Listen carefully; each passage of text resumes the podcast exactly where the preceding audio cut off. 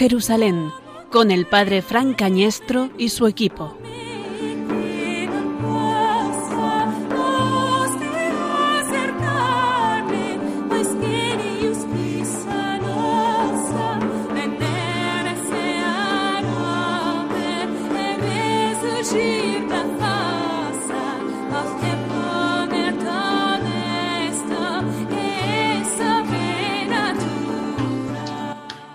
Entonces se parecerá el reino de los cielos a diez vírgenes que tomaron sus lámparas y salieron al encuentro del esposo. Cinco de ellas eran necias y cinco eran prudentes. Las necias, al tomar las lámparas, no se proveyeron de aceite. En cambio, las prudentes se llevaron alcusas de aceite con las lámparas. El esposo tardaba. Les entró sueño a todas y se durmieron. A medianoche se oyó una voz.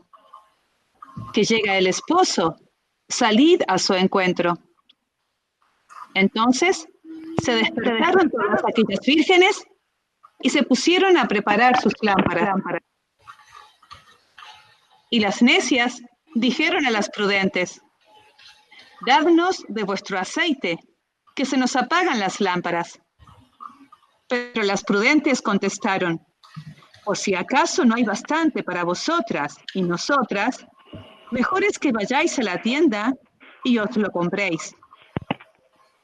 Mientras iban a comprarlo, llegó el esposo.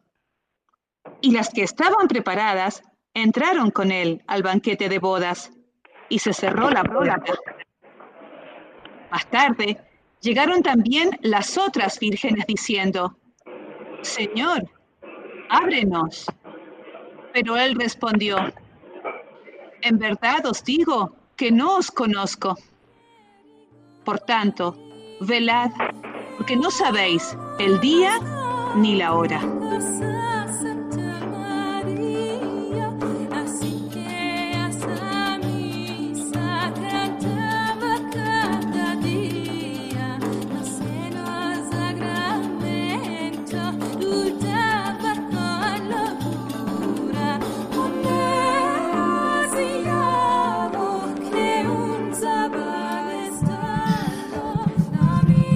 Queridos oyentes de Oh Jerusalén, velad porque no sabéis ni el día ni la hora. Es la invitación que acabamos de escuchar en el Evangelio, a ser sensatos, a ser prudentes, a estar en él, a esperar al Señor que viene en tantos momentos de nuestra vida, a estar pendientes de Él, a reconocer su voz, a tener encendida la lámpara, a tener encendida la luz, para que cuando llegue, que sepa que le estamos esperando, que estamos pendientes realmente de Él, que estamos con Él y que estamos esperando como el criado a que venga su Señor.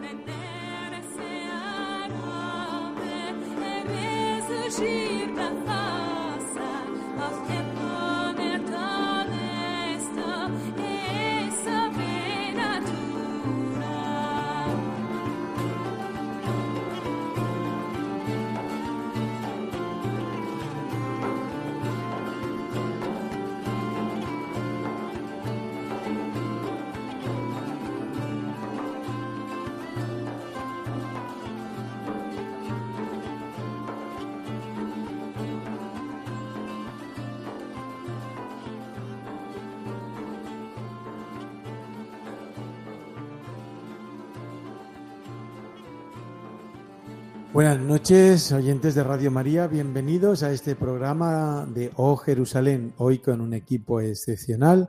Eh, nos acompañan, pues aquí en Madrid, eh, Gerardo Dueñas, eh, director de Tiempo de Cuidar, la liturgia de las horas, subdirector de Oh Jerusalén, pastoral de la salud. Bienvenido, Gerardo. Muy buenas noches, Juan, muy buenas noches a todos los oyentes. También al otro lado, en el centro del mundo, en Jerusalén, centro también de la vida de la Iglesia, esperanza de la humanidad eh, que camina, Claudia. Claudia, hermana Claudia, ¿cómo estás? Buenas noches, bienvenida. Hola, buenas noches, Fran. Shalom para todos, shalom para cada uno de ustedes, los que están allí, al otro lado. También al otro lado de las ondas, creo que tenemos a Ángel Almendro. Ángel, buenas noches, ¿cómo está? Aquí me tiene, como siempre que puedo, acompañando la peregrinación de O Jerusalén a, a Tierra Santa con todos los oyentes de Radio María. Y en breve le presentaremos a un invitado muy especial en esta noche que nos acompaña también desde Jerusalén, desde lo alto de Jerusalén, desde, desde Faje. En breves segundos le explicamos brevemente cómo vamos a peregrinar esta noche por la Tierra Santa a través de las ondas de Radio María.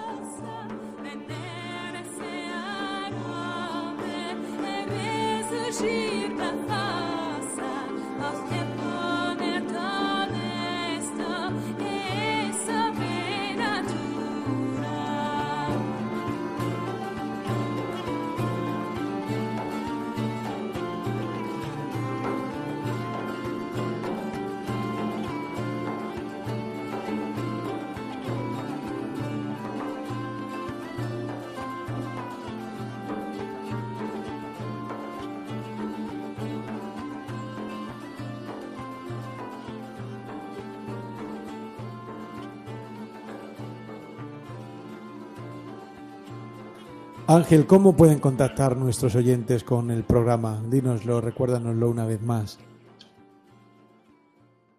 Pues si nuestros queridos oyentes quieren acompañarnos, además de a través de las ondas, eh, en esta peregrinación que hacemos a Tierra Santa, pueden hacerlo como siempre a través de nuestra cuenta de Twitter, arroba Jerusalén OH, o a través de nuestra cuenta de correo electrónico, ohjerusalén arroba.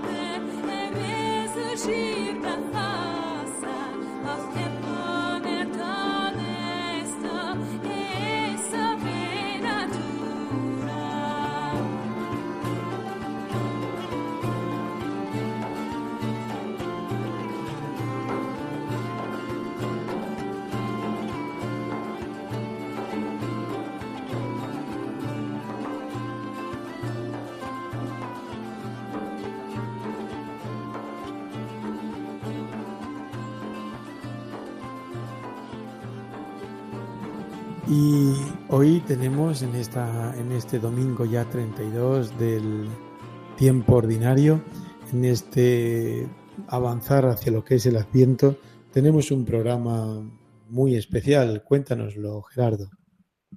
Comenzamos un nuevo programa de, en esta temporada 2020-2021, en este programa de O Jerusalén, que queremos acercar a vosotros, nuestros oyentes, a los lugares en los que Dios se hizo hombre y enseñó los que, lo que cuentan los evangelios, como hizo la peregrina Egeria, San Francisco de Asís, siguiendo las huellas de San Ignacio de Loyola, de Santa Elena, también nosotros nos acercamos hoy al quinto evangelio.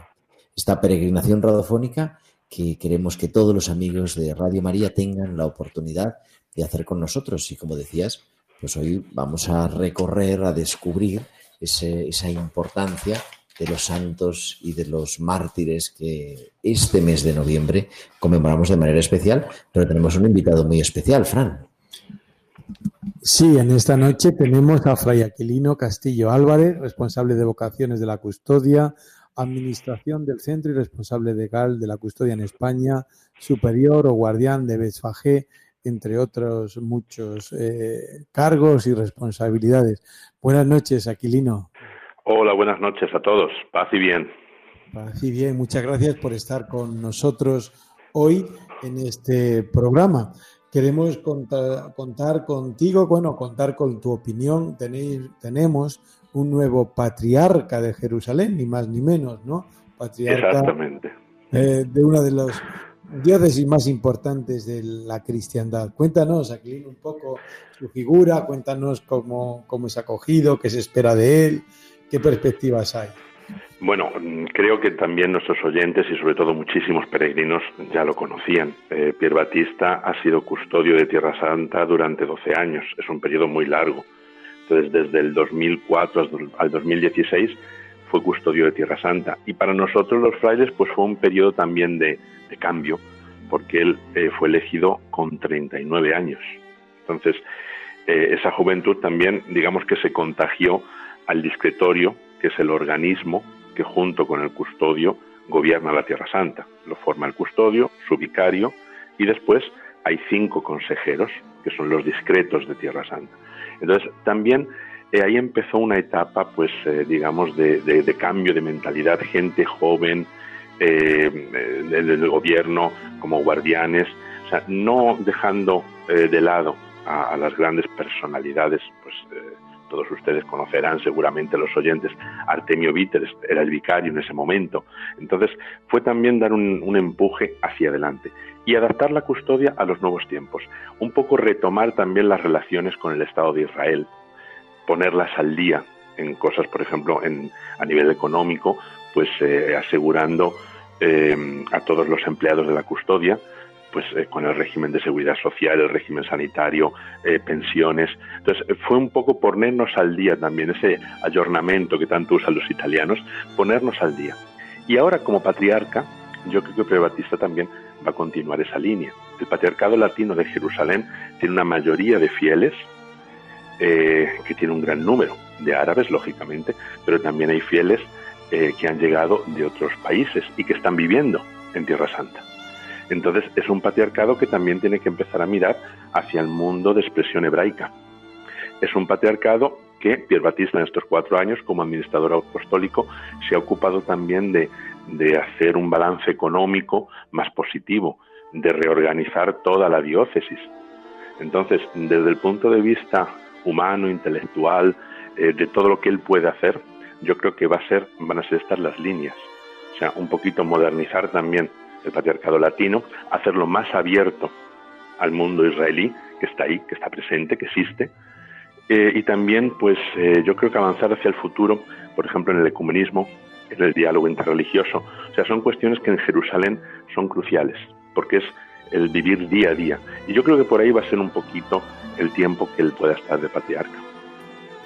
Aquilino, buenas noches, soy Gerardo Dueñas. Ha sido un nombramiento, no sé, a mí, a nosotros desde aquí nos ha sorprendido un poco, porque incluso se hablaba de que quizá eran unos años y luego un patriarca, eh, pues, diocesano de allí, árabe, pero quizá el Papa, eso, quiere, bueno, pues todavía continuar este periodo de reforma del, del patriarcado latino. No sé cómo lo valoras. Mm, bueno, Gerardo, buenas noches. Eh, vamos a ver, yo veo, yo veo en todo esto eh, lo mismo que os estaba diciendo antes. Los patriarcas de Jerusalén, eh, solamente los dos últimos han sido árabes. Porque hay que tener en cuenta que Jerusalén es una diócesis muy particular, porque no es solamente el pueblo de expresión árabe. Digamos que Jerusalén tiene, o sea, el título de patriarcado, en realidad lo tiene porque es un patriarcado muy universal. Es un patriarcado que está enfocado a todo el mundo. Toda la cristiandad tiene como centro, como corazón, Jerusalén. El patriarca de Jerusalén no puede ser un obispo únicamente, sino que tiene que ser una persona que pueda encarnar unos valores cristianos muy importantes, que pueda encarnar una internacionalidad, que pueda encarnar el ideal de que los santos lugares, de que Jerusalén misma, Belén, Nazaret, pertenecen al mundo entero. Entonces yo quiero que eso es parte del rol que va a tener Pier Batista como patriarca. Él ha administrado eh, la diócesis durante estos últimos cuatro años, pero ahora hay que adaptar la misma diócesis, hay que adaptar las nuevas vocaciones, el clero joven, a que tenga una amplitud de miras. Entonces yo creo que va por ahí un poquito esta elección del Papa Francisco, que como siempre nos sorprende a todos, con sus elecciones, con aquellos que nombra cardenales, con aquellos que nombra obispos, pero yo creo que es por ahí. Vamos a intentar también que la Iglesia se encarne no solamente en el pueblo, sino también en todos los tiempos que estamos viviendo, tiempos de cambio en el Medio Oriente, tiempos también, pues, eh, la guerra de Siria sigue ahí en, eh, Em, desarrollándose. Entonces, eh, el Medio Oriente es muy difícil. Hacen falta personas que tengan una fuerza espiritual y una fuerza también humana de llevar proyectos adelante para dar un empuje a toda la diócesis de Jerusalén. Suponemos que las relaciones con la custodia, Fray Aquilino, serán fáciles, ¿no? Al, haber sido custodio, eh, como Patton, el otro gran hombre de la Iglesia Latina en Jerusalén, supone que la acogida será fraterna. Pues por supuesto, o sea, la, acogida, yo lo digo como, también como animador vocacional, le decía yo a Pierre Batista, digo, a mí me vienes muy bien, porque así hago publicidad de las vocaciones franciscanas. Entonces, eh, no es el único obispo franciscano en Medio Oriente. Eh, Tierra Blanca eh, es el, obispo de, Turquía. César está en Líbano, franciscano. vicario apostólico también eh, George Abu Hassan en Alepo, para toda Siria, es otro franciscano. Eh, ahora mismo acaba de, terminar eh, Adel, otro franciscano, en Egipto. Entonces, el Medio Oriente está lleno de franciscanos que ocupan sedes episcopales, las sedes episcopales latinas. Entonces, en este caso, Pierre Batista también, yo creo que la ventaja que tiene es que cuenta con 350 hermanos que están en su diócesis. Eh, cuenta con que las parroquias más grandes, Jerusalén, Belén, Nazaret, son parroquias franciscanas. Cuenta también con que las parroquias más pequeñas, Jericó, San Juan de Acre, Ramle, también son franciscanas. Cuenta con que la custodia de Tierra Santa es la institución que tiene más colegios dentro de la diócesis y fuera de ella.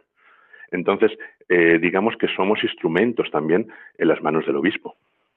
Entonces, un obispo que es fraile, que ha sido custodio, cuenta con hermanos, con hermanos para poder hacer proyectos de parroquia. Por supuesto, la custodia es independiente.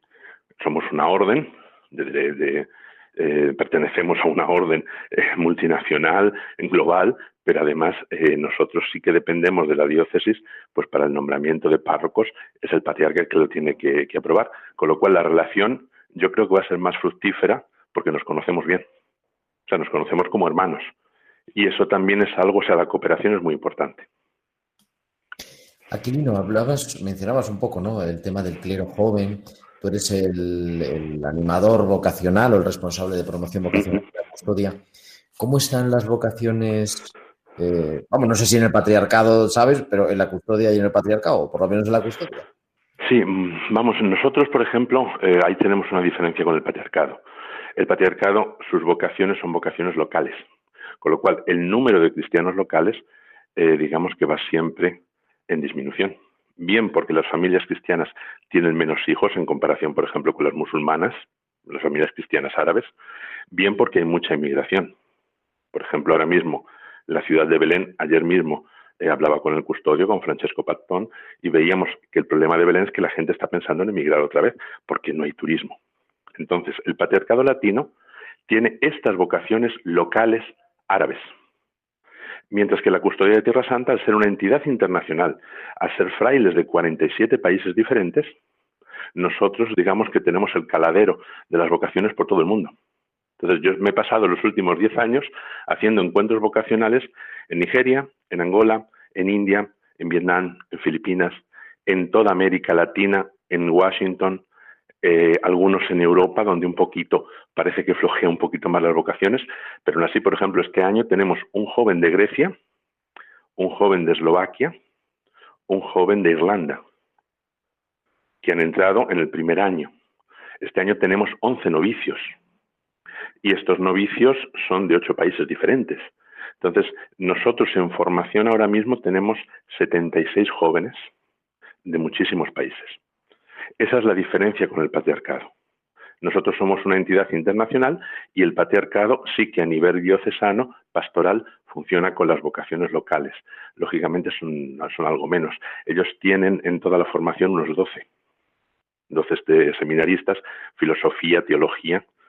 Eh, entonces, pues es un poquito, no sé, ellos tienen que ser los párrocos. Pero Batista me decía también, una diócesis tan pequeña como la nuestra, con tener un, sacerdote ordenado al año, tiene para cubrir todas las parroquias de párrocos y vicepárrocos, porque es una diócesis muy pequeña en cuanto a parroquias y en cuanto al número de cristianos.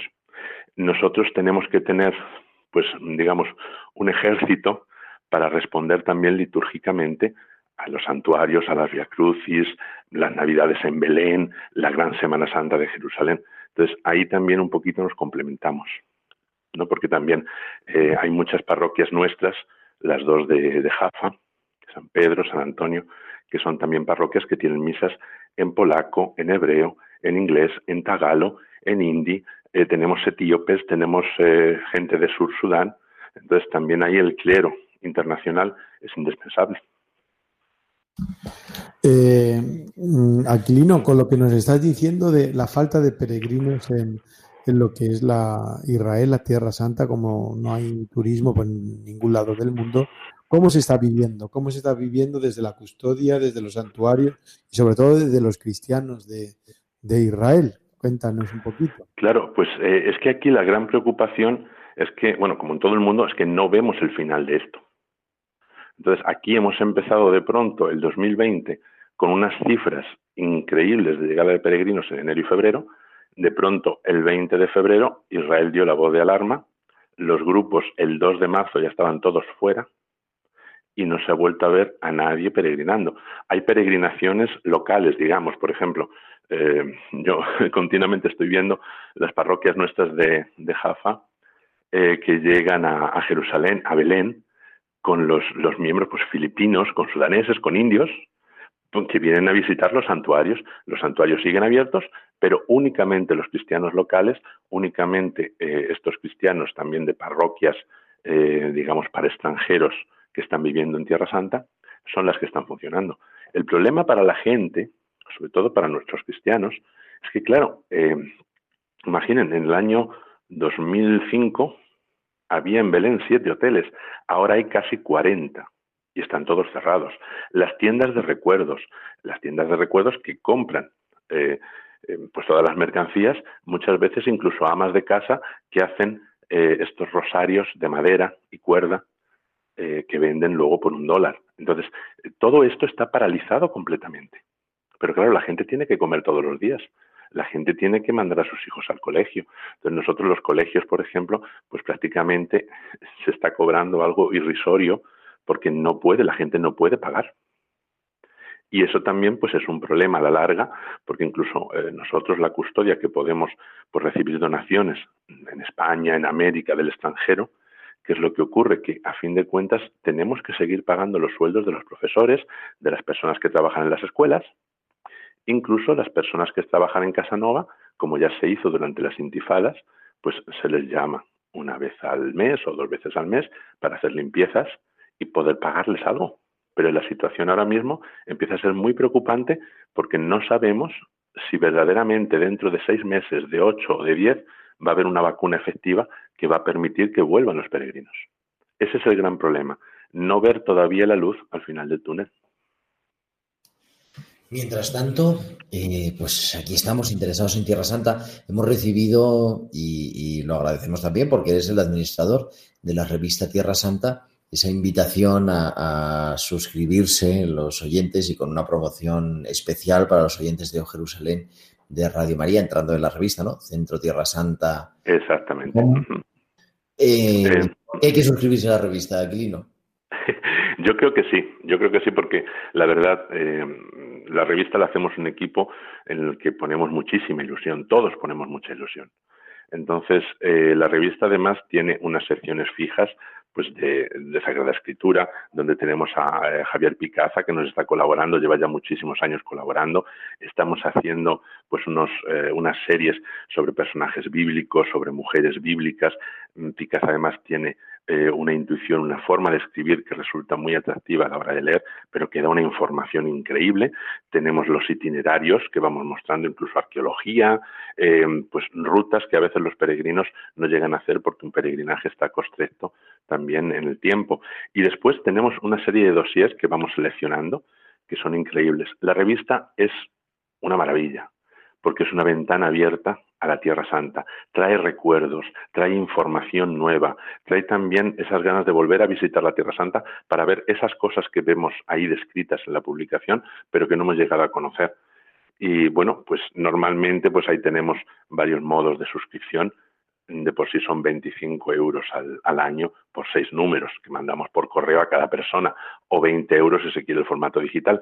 Pero eh, la directora Inmaculada, que tiene un corazón muy grande, decía que para todos vuestros oyentes, si se meten en ella en la, en la página web www.centroterrasanta.com o a través de las redes sociales, basta que pongan ahí una clave y por un euro al año, el primer año, van a tener también la posibilidad de estar suscritos a la revista. Así es que mejor, mejor que eso imposible, yo creo. ¿eh? Sí, la clave es O-Jerusalén, OH-Jerusalén. Eh, Exactamente.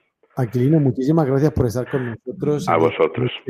Si tienes algo que, algún mensaje más para los oyentes de Radio María, los oyentes de Jerusalén, pues, pues eh, a todos los que los que os oyen eh, siempre os siguen el programa, pues decirles que desde aquí, desde Tierra Santa, eh, tenemos la mano puesta en el corazón. Estamos preparando muchísimas cosas, pues altares, mm, sitios, remodelando baños, para que cuando de nuevo puedan venir todos los peregrinos encuentren una Tierra Santa más hermosa, más dinámica, mejor dispuesta para el servicio que los franciscanos podemos dar también aquí en esta tierra.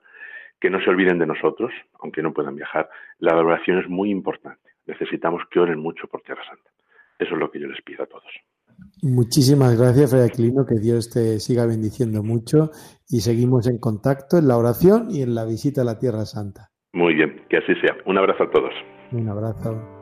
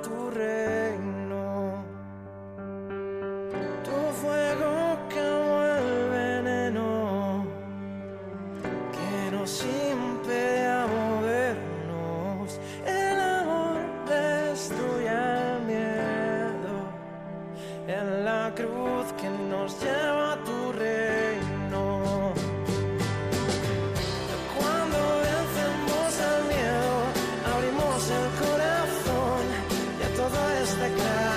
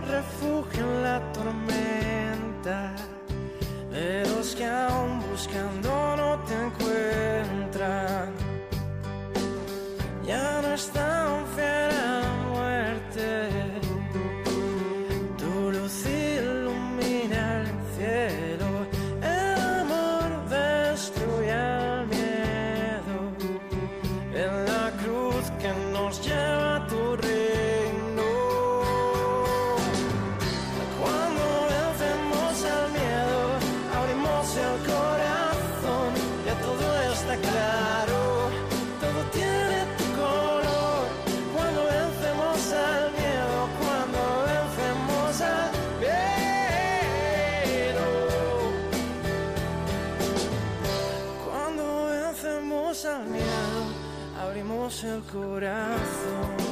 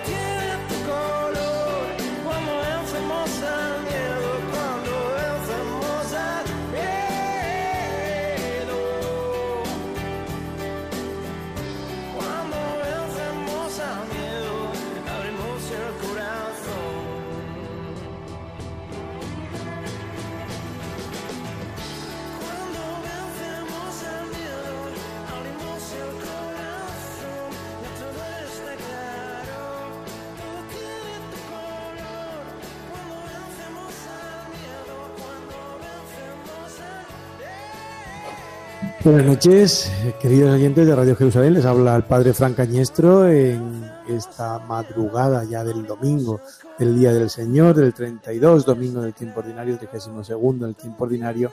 Acabamos de entrevistar a Aquilino, el guardián de Betfagé, que nos ha puesto al día sobre la Tierra Santa.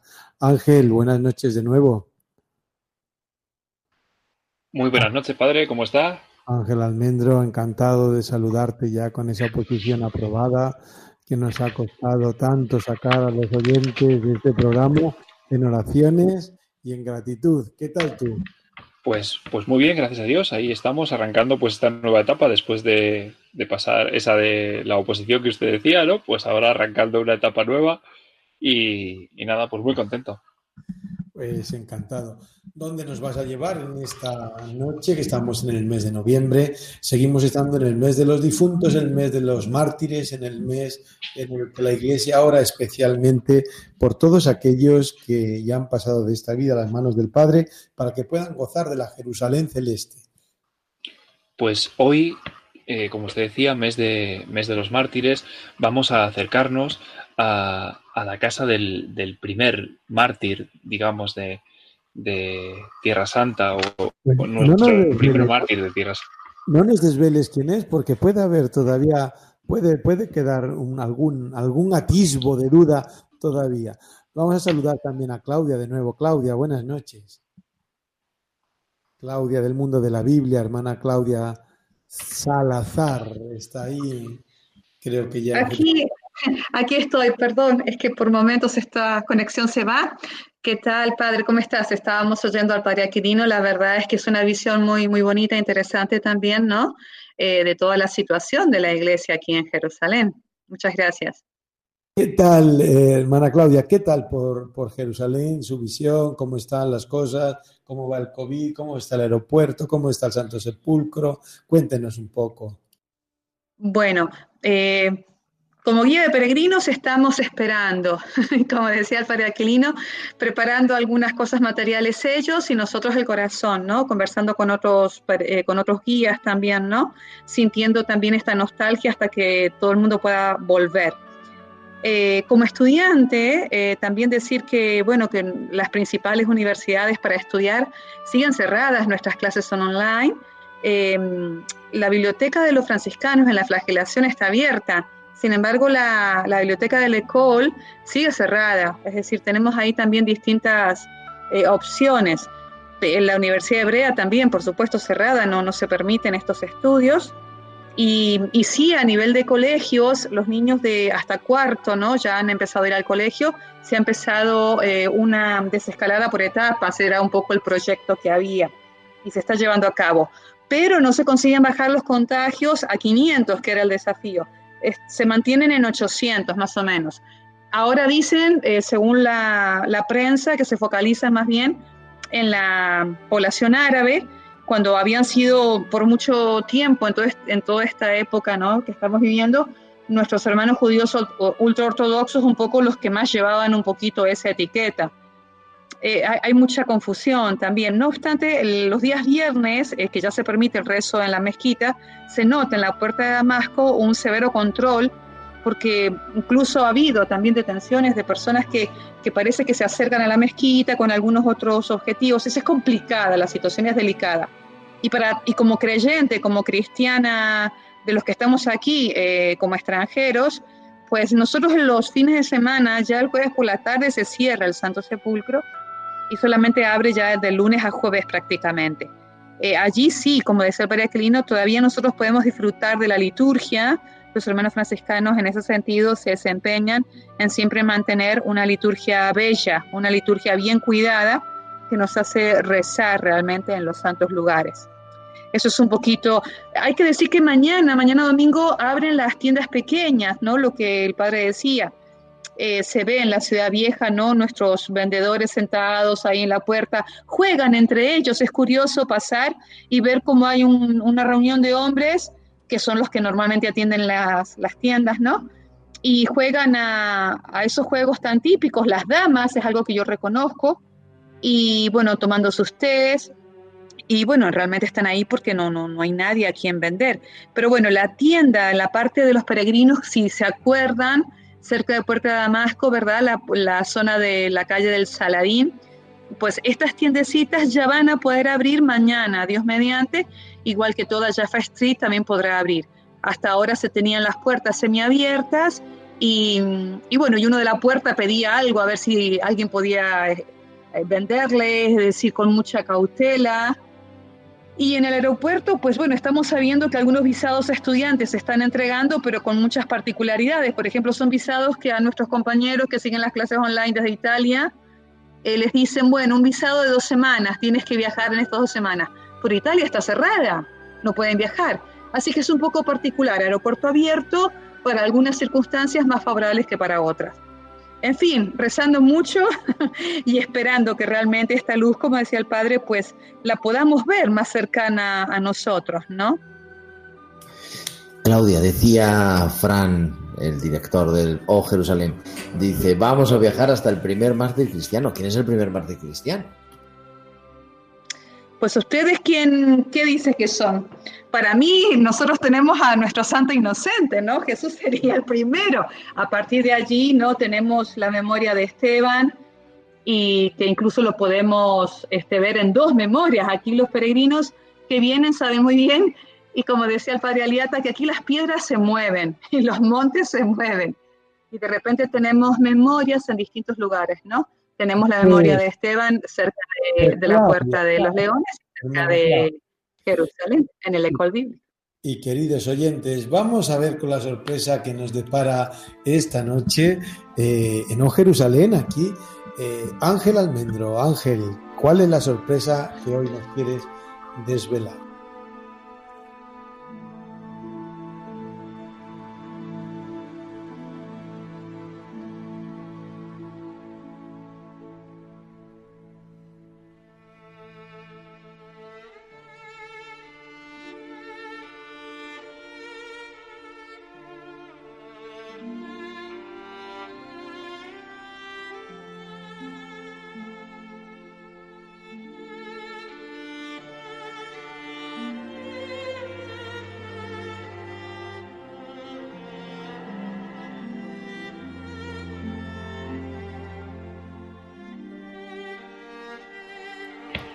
Pues la sorpresa es que nos vamos a ir un poquito más atrás de San Esteban, un poquito más atrás de nuestro Señor Jesucristo y desde Jerusalén vamos a ir despacito hacia el poniente, hacia el, hacia el oeste, para, sin llegar a salir de Jerusalén, porque hoy forma parte de lo que podríamos llamar el municipio de Jerusalén, si me permiten la, expresión así un poco más administrativa, hacia eh, un pueblecito que conocemos por el nombre de Encarén, que está situado, pues como he dicho, en la ladera occidental y es un sitio, es un sitio espectacular de ver, con esas laderas llenas de, cipreses que se ven a medida que uno, que uno se acerca y que es un lugar muy marcado en la tradición, en la tradición cristiana, porque es al lugar al que se dirigió eh, la Virgen María, nuestra madre, a visitar a su prima Isabel cuando cuando estando eh, la Virgen María embarazada de,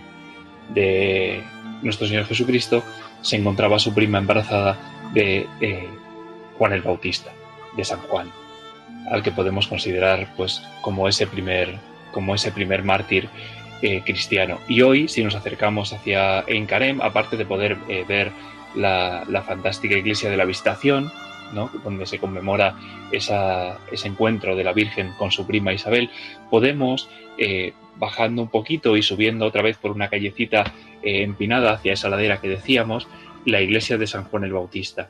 Y en esa iglesia de San Juan el Bautista encontramos un sitio estupendo y una sorpresa, porque debajo de la iglesia podemos ver una gruta, una gruta en la que la tradición nos dice que eh, nació eh, Juan el Bautista.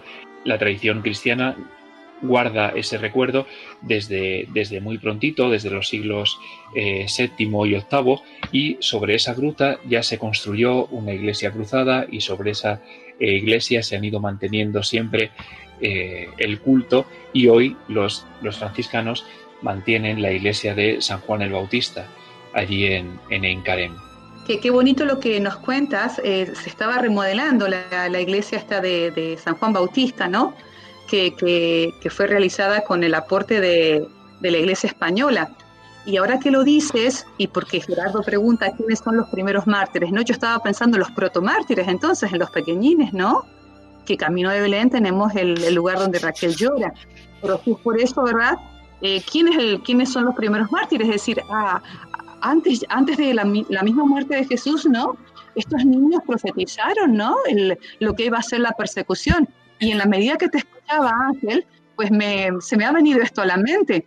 Cuando has mencionado la iglesia de San Juan Bautista, en esa cueva hay un mosaico donde nosotros podemos leer en griego mártires de Dios, ¿no? Y no, no sabemos a quién, a quién se refiere, pero podría ser, ¿no? Una memoria a esos niños que, que pudieron que murieron, de, por supuesto, y también a la memoria de los que pudieron escapar, entre esos Juan Bautista y Jesús, ¿no? Con sus madres. Claro, recordamos, viajamos ahí, a, nos hace viajar también recordando Claudia a Belén, a la Basílica de la Natividad de Belén, donde cuando vamos a celebrar allá, tenemos también la posibilidad de hacer el formulario por los Santos Inocentes, esa fiesta que nosotros celebramos habitualmente el 28 de diciembre y que recuerda a todos aquellos que fueron los niños mártires que dieron su vida, incluso sin saberlo, en el silencio, pero por consecuencia de la presencia del Salvador. Y lo celebramos en Belén también. El primer mártir así cristiano oficialmente, San Juan Bautista, y luego, evidentemente, después de la Pascua, después de la muerte y la resurrección de Jesús, el protomártir que siempre se ha dicho, San Esteban, allí en la Puerta de los Leones, y no olvidemos también el primer apóstol mártir, el que veneramos en Compostela, Santiago Apóstol, Santiago el Mayor. Esto hablando, queridos oyentes de Jerusalén, hablando en esta madrugada ya del domingo, hablando de los primeros mártires canonizados. Además, están los de Belén y posteriormente a lo largo de la historia eh, han sido cientos y cientos y miles los perseguidos a causa de su fe también en la, en la Tierra Santa. Eh, hoy tenemos una basiliquita pequeña, la que, una iglesita pequeña al lado del torrente Cedrón que recuerda el martirio de San Esteban. Pero eh, son muchísimos los cristianos que a lo largo de la historia han entregado su vida también para defender la fe en la Tierra Santa. En este mes de noviembre queremos elevar nuestras oraciones también por su eterno descanso, recordar el valor de los franciscanos, de los sacerdotes, de los religiosos, de los padres y madres de familia, que las diferentes oleadas, como se ha ido construyendo y se sigue construyendo a día de hoy, la Tierra Santa, han mantenido como esas piedras vivas, han mantenido la fe. Y de mártires lejanos, y esta misma mañana en Barcelona, la Sagrada Familia, el cardenal Omeya ha presidido en nombre del Papa Francisco la beatificación de otro mártir, mártir del siglo XX en España. O sea que esto sigue de total actualidad. Hoy ha sido beatificado Juan Roch en Barcelona, con una larga lista de tantos mártires que comenzaban con aquellos niños, que comenzaban con Juan el Bautista, con San Esteban, con los apóstoles y con todos aquellos que han entregado su vida por servicio a la fe.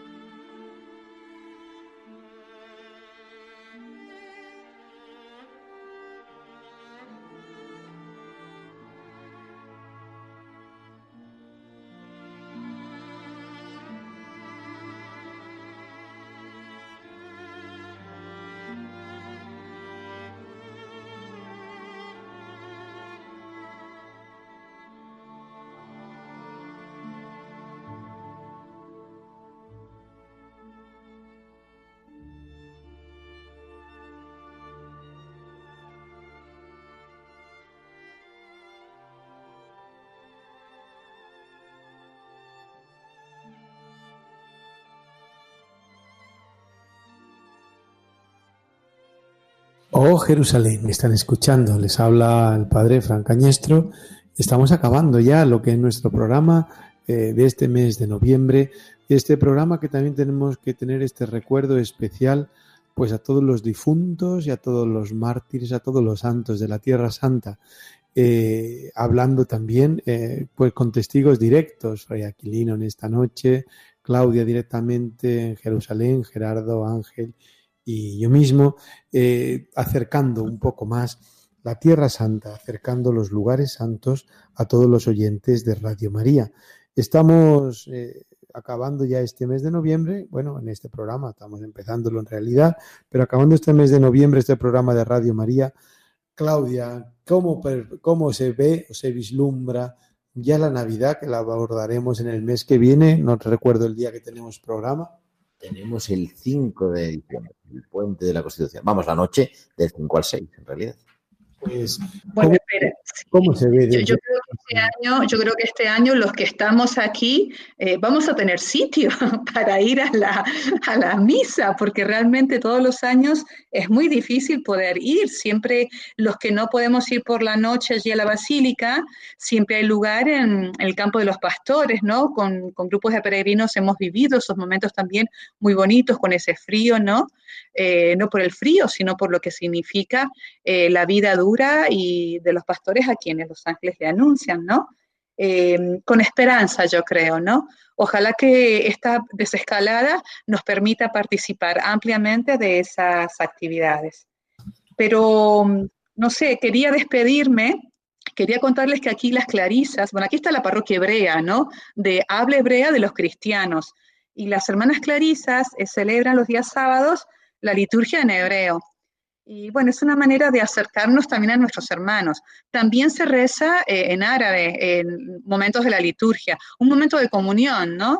Eh, pero mm, yo siempre digo shalom, pues hoy me vais a permitir que le diga a todo el mundo esta frase de, bueno, a todo el mundo, a todo el mundo que nos oye, ¿no? Baruch Adonai Leolam Baed, es decir, bendito sea el Señor para siempre, ¿no?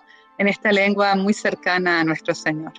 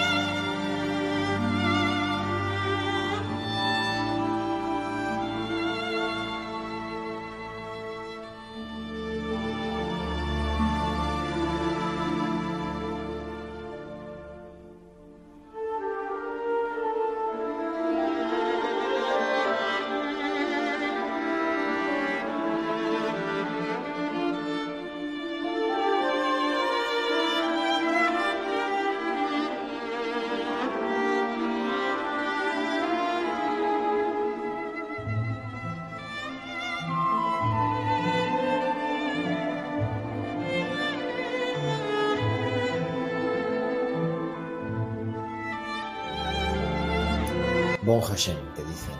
Que así sea.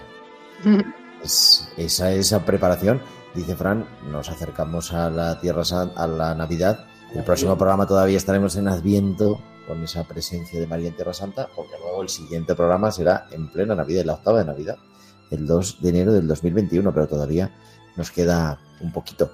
Es una manera de acercarnos a través de las ondas a aquello que no podemos hacer, como decíamos también a través de la revista de Tierra Santa, poder viajar de forma espiritual a través de las ondas de Radio María a la Tierra Santa. Recordamos esa oferta que nos han hecho hoy para válida durante este mes de noviembre, que nos hacía la directora de Tierra Santa. Todos los oyentes de O Jerusalén de Radio María, la promoción de la revista Tierra Santa durante un año por un euro.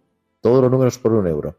Introduciendo la página web en cientotierrasanta.com, introduciendo el código OH-Jerusalén. OH-Jerusalén, pues es una manera también de, de estar cerca de esos cristianos y una manera también de apoyar la presencia de la Iglesia romana, de la Iglesia latina, a través de la custodia de los franciscanos en la Tierra Santa, que todos echamos de menos y que tenemos ganas de ir. Siempre decimos, ¿cuándo es la próxima vez que vamos a ir a Tierra Santa? Pues ahora no lo sabemos, ¿no, Fran? Sí, sí, lo sabemos. El próximo día 5 de diciembre peregrinamos juntos con todos los oyentes de Jerusalén a la Tierra Santa y nos acercaremos ya a ver cómo se prepara el pesebre, a preparar el Adviento, a preparar realmente eh, la, Navidad. Así que os invitamos a todos a peregrinar con nosotros el día 5, la noche del 5 de noviembre al 6 de, perdón, de 5 de diciembre al 6 de diciembre con todos los oyentes de Radio María. Procuraré estar en Belén el próximo programa, ¿de acuerdo? De acuerdo, pues el próximo programa te saludamos desde Belén. Muchas gracias, Claudia, por tu presencia. Haré lo posible. Perfecto. Buenas noches. Ángel Almendrón, eh, nos despedimos también. Siempre es un placer y como, como diría nuestro amigo Pacho, que no está aquí con nosotros, pero quizá nos escuche a través de, de, ese, de esa gran red que es Internet, pues el, el próximo año en Jerusalén. A ver si, a ver si es verdad y si Dios quiere. Y como decía, como decía también el padre que nos acompañaba, pues que podamos el, volver a, llenar de peregrinos la Tierra Santa. Muchas gracias, Ángel. Eh, Gerardo Dueñas, director de tantos programas de Radio María y subdirector y colaborador fiel de O Jerusalén. Muchas gracias, buenas noches y a nuestros oyentes hasta el próximo martes a las 8 de la tarde en Tiempo de Cuidar. También se me había olvidado Tiempo de Cuidar. Queridos oyentes de Radio María, muchas gracias por su presencia en este programa de O Jerusalén. Esperamos haberles podido acercar un poquitito más, un poquito más a lo que es la Tierra Santa. Que la bendición del Señor a través de la Virgen María os acompañe, os bendiga y os ilumine siempre, unidos en la oración, en la fe y en la esperanza.